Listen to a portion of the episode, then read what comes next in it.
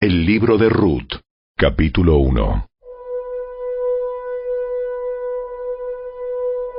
En los días en que los jueces gobernaban Israel, un hambre severa azotó la tierra. Por eso, un hombre de Belén de Judá dejó su casa y se fue a vivir a la tierra de Moab, junto con su esposa y sus dos hijos. El hombre se llamaba Elimelech, y el nombre de su esposa era Noemí.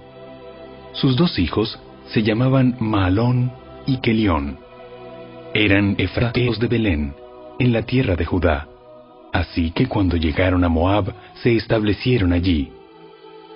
Tiempo después, murió Elimelech, y Noemí quedó sola con sus dos hijos.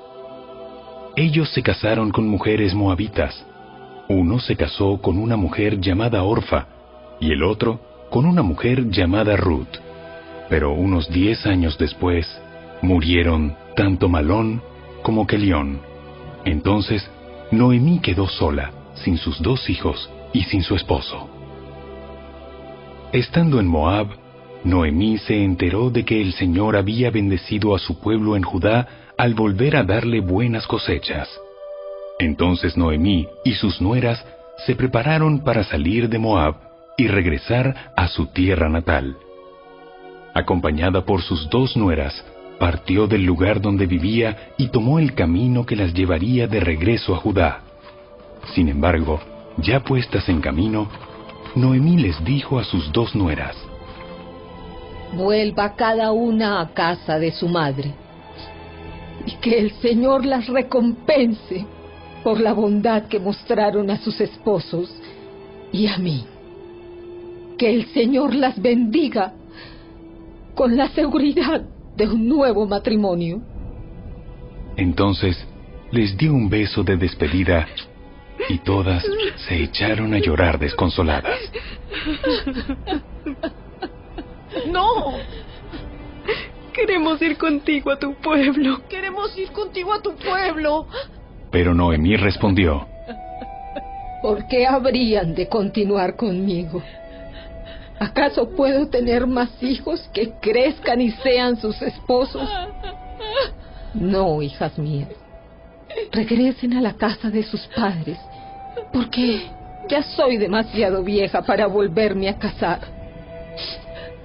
Aunque fuera posible, y me casara esta misma noche, y tuviera hijos varones, entonces ¿qué? ¿Esperarían ustedes hasta que ellos crecieran y se negarían a casarse con algún otro? Por supuesto que no, hijas mías. La situación es mucho más amarga para mí que para ustedes, porque el Señor mismo ha levantado su puño contra mí. Entonces volvieron a llorar juntas, y Orfa se despidió de su suegra con un beso, pero Ruth se aferró con firmeza a Noemí. Mira, tu cuñada regresó a su pueblo y a sus dioses. Tú deberías hacer lo mismo. Pero Ruth respondió, No me pidas que te deje y regrese a mi pueblo. A donde tú vayas, yo iré. Donde quiera que tú vivas, yo viviré. Tu pueblo será mi pueblo y tu Dios será mi Dios. Donde tú mueras, allí moriré y allí me enterrarán. Que el Señor me castigue severamente si permito que algo nos separe aparte de la muerte. Cuando Noemí vio que Ruth estaba decidida a irse con ella, no insistió más. De modo que las dos siguieron el viaje. Cuando entraron a Belén, todo el pueblo se conmocionó por causa de su llegada. ¿De verdad es Noemí? ¿De verdad es Noemí? No me llamen Noemí, más bien llámenme Mara, porque el Todopoderoso me ha hecho la vida muy amarga. Me fui llena, pero el Señor me ha traído vacía a casa. ¿Por qué llamarme Noemí cuando el Señor me ha hecho sufrir? Y el Todopoderoso ha enviado semejante tragedia sobre mí. Así que Noemí regresó de Moab acompañada de su nuera Ruth, la joven moabita. Llegaron a Belén a fines de la primavera, al comienzo de la cosecha de la cebada.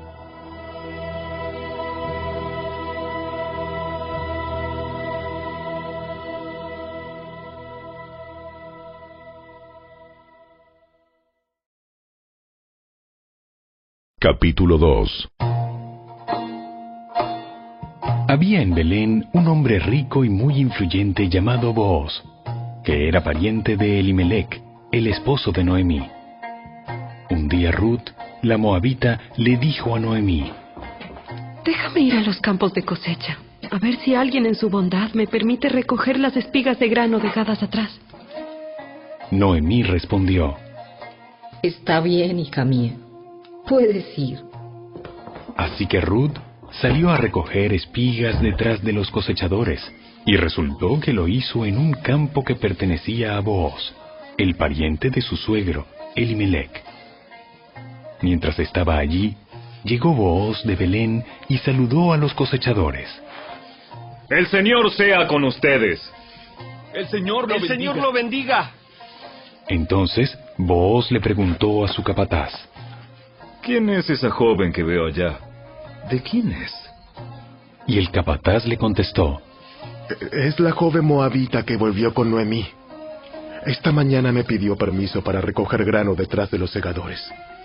Desde que llegó, no ha dejado de trabajar con esmero, excepto por unos momentos de descanso en el refugio. Booz se acercó a Ruth y le dijo, Escucha, hija mía. Quédate aquí mismo con nosotros cuando recojas grano. No vayas a ningún otro campo. Sigue muy de cerca a las jóvenes que trabajan en mi campo. Fíjate en qué parcela están cosechando y síguelas. Advertí a los hombres que no te traten mal. Y cuando tengas sed, sírvete del agua que hayan sacado del pozo. Entonces Ruth cayó a sus pies muy agradecida. ¿Qué he hecho para merecer tanta bondad? No soy más que una extranjera. Sí, lo sé. Pero también sé todo lo que has hecho por tu suegra desde la muerte de tu esposo. He oído que dejaste a tu padre y a tu madre y a tu tierra natal para vivir aquí entre gente totalmente desconocida.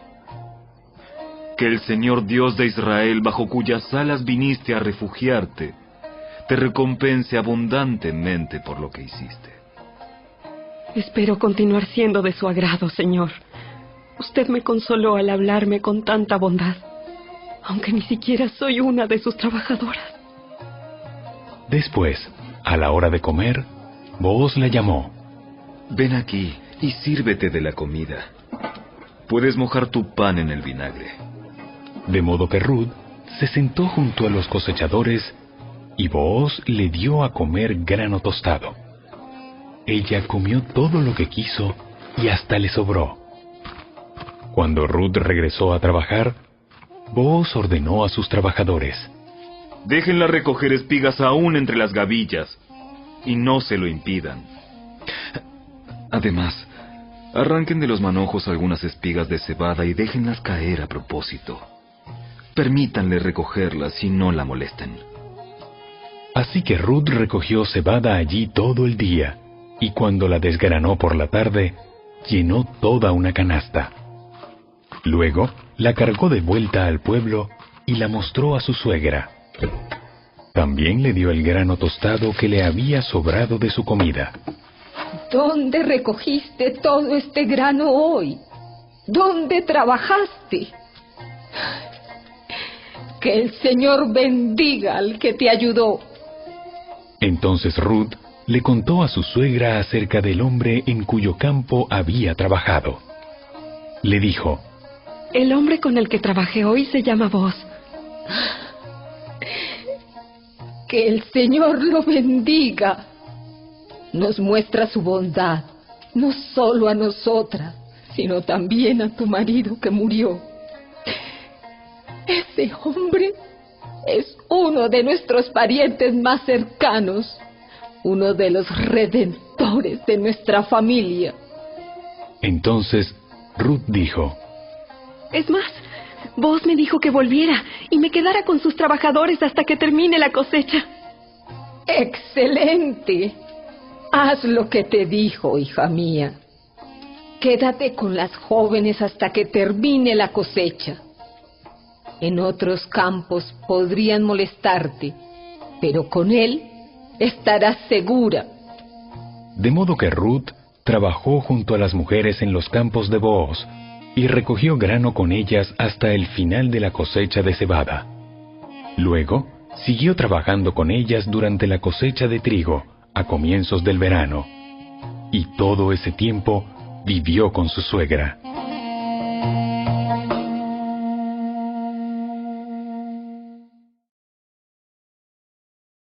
Capítulo 3 Un día, Noemí le dijo a Ruth, Hija mía, es tiempo de que yo te encuentre un hogar permanente, para que tengas un porvenir asegurado.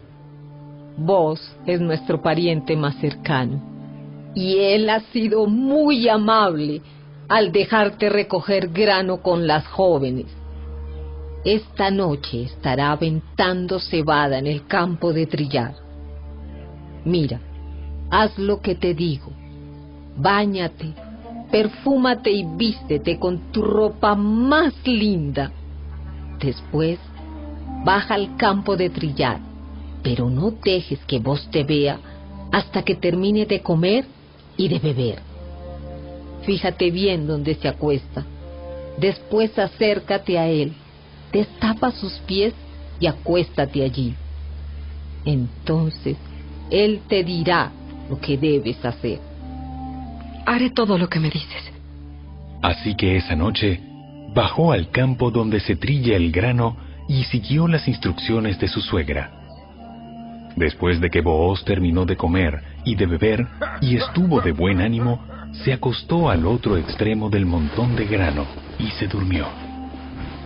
Entonces Ruth se acercó sin hacer ruido, le destapó los pies y se acostó. Alrededor de la medianoche, Booz se despertó de pronto y se dio vuelta. Entonces se sorprendió al encontrar a una mujer acostada a sus pies. ¿Quién eres? Soy Ruth, su sierva. Extienda sobre mí el borde de su manto, ya que usted es el redentor de mi familia. El Señor te bendiga, hija mía. Muestras aún más lealtad familiar ahora que antes, pues no has ido tras algún hombre más joven, sea rico o pobre. Ahora, hija mía, no te preocupes por nada. Yo haré lo que sea necesario, porque todo el pueblo sabe que eres una mujer virtuosa. Pero aunque es cierto que yo soy uno de los redentores de tu familia, hay un pariente más cercano que yo. Quédate aquí esta noche y por la mañana hablaré con él. Si está dispuesto a redimirte, muy bien, que se case contigo. Pero si no está dispuesto a hacerlo, entonces tan cierto como que el Señor vive, yo mismo te redimiré. Ahora acuéstate aquí hasta la mañana. Entonces Ruth se acostó a los pies de Booz hasta la mañana, pero ella se levantó muy temprano antes de que hubiera suficiente luz para que una persona pudiera reconocer a otra. Pues Booz había dicho, Nadie debe saber que estuvo una mujer aquí, en el campo de trillar. Luego, Booz le dijo, Trae tu manto y extiéndelo. Entonces, él midió seis medidas de cebada sobre el manto y lo colocó sobre las espaldas de ella. Después, él regresó al pueblo. Cuando Ruth volvió a donde estaba su suegra, Noemí le preguntó, ¿Qué sucedió, hija mía?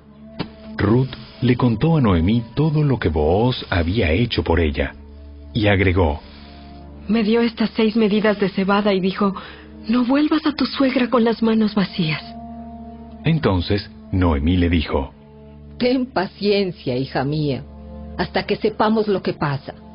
El hombre no descansará hasta dejar resuelto el asunto hoy mismo.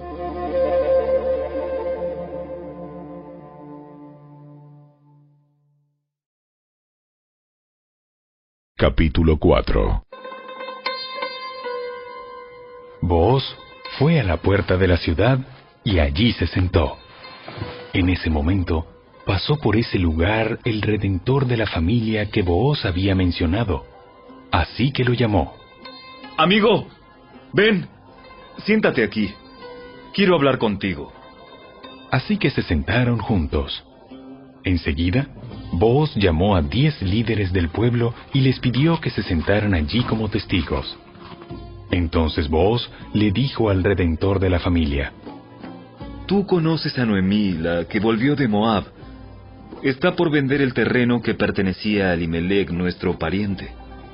Pensé que yo debía hablar contigo para que pudieras redimir la tierra si deseas hacerlo. Si quieres la tierra, entonces cómprala ahora en presencia de estos testigos. Pero si no quieres la tierra, házmelo saber ahora mismo, porque después de ti, soy el pariente más cercano para redimirla. El hombre respondió, Muy bien, yo la redimo. Por supuesto, al comprar tú la tierra de Noemí, estás obligado a casarte con Ruth, la viuda moabita. De esta manera ella podrá tener hijos que lleven el nombre de su esposo y así conservar la tierra para su familia. Entonces no puedo redimir la tierra porque esto pondría en peligro mi propia herencia. Redime tú la tierra. Yo no lo puedo hacer. En esos días era costumbre en Israel que cualquiera que transfiriera un derecho de compra se quitara la sandalia y se la entregara a la otra parte. Esto hacía válida la transacción de una manera pública. Entonces, el otro redentor de la familia se quitó la sandalia mientras le decía a Booz, Compra tú la tierra. Entonces, Booz les dijo a los ancianos y a la gente que estaba alrededor, Ustedes son testigos de que hoy le compré a Noemí toda la propiedad de Elimelech, Kelión y Malón. Además, junto con la tierra adquirí a Ruth, la viuda moabita de Malón, para que sea mi esposa. De este modo ella podrá tener un hijo para que el nombre de la familia de su difunto esposo continúe y herede aquí, en su pueblo natal, la propiedad de su familia. Hoy todos ustedes son testigos. Entonces los ancianos y toda la gente que estaba en la puerta respondieron, Somos, testigos. Que el Señor haga que esta mujer que va a ser parte de tu hogar sea como Raquel y Lea, de quienes descendió toda la nación de Israel. Que prosperes en Efrata y que seas famoso en Belén. Y que el Señor te dé descendientes por medio de esta joven, que sean como los de nuestro antepasado Fares, el hijo de Tamar y Judá. Así que Booz llevó a Ruth a su casa y la hizo su esposa. Cuando se acostó con ella, el Señor permitió que quedara embarazada y diera a luz un hijo. Entonces las mujeres del pueblo le dijeron a Noemí, Alabado sea el Señor que te ha dado ahora un redentor para tu familia.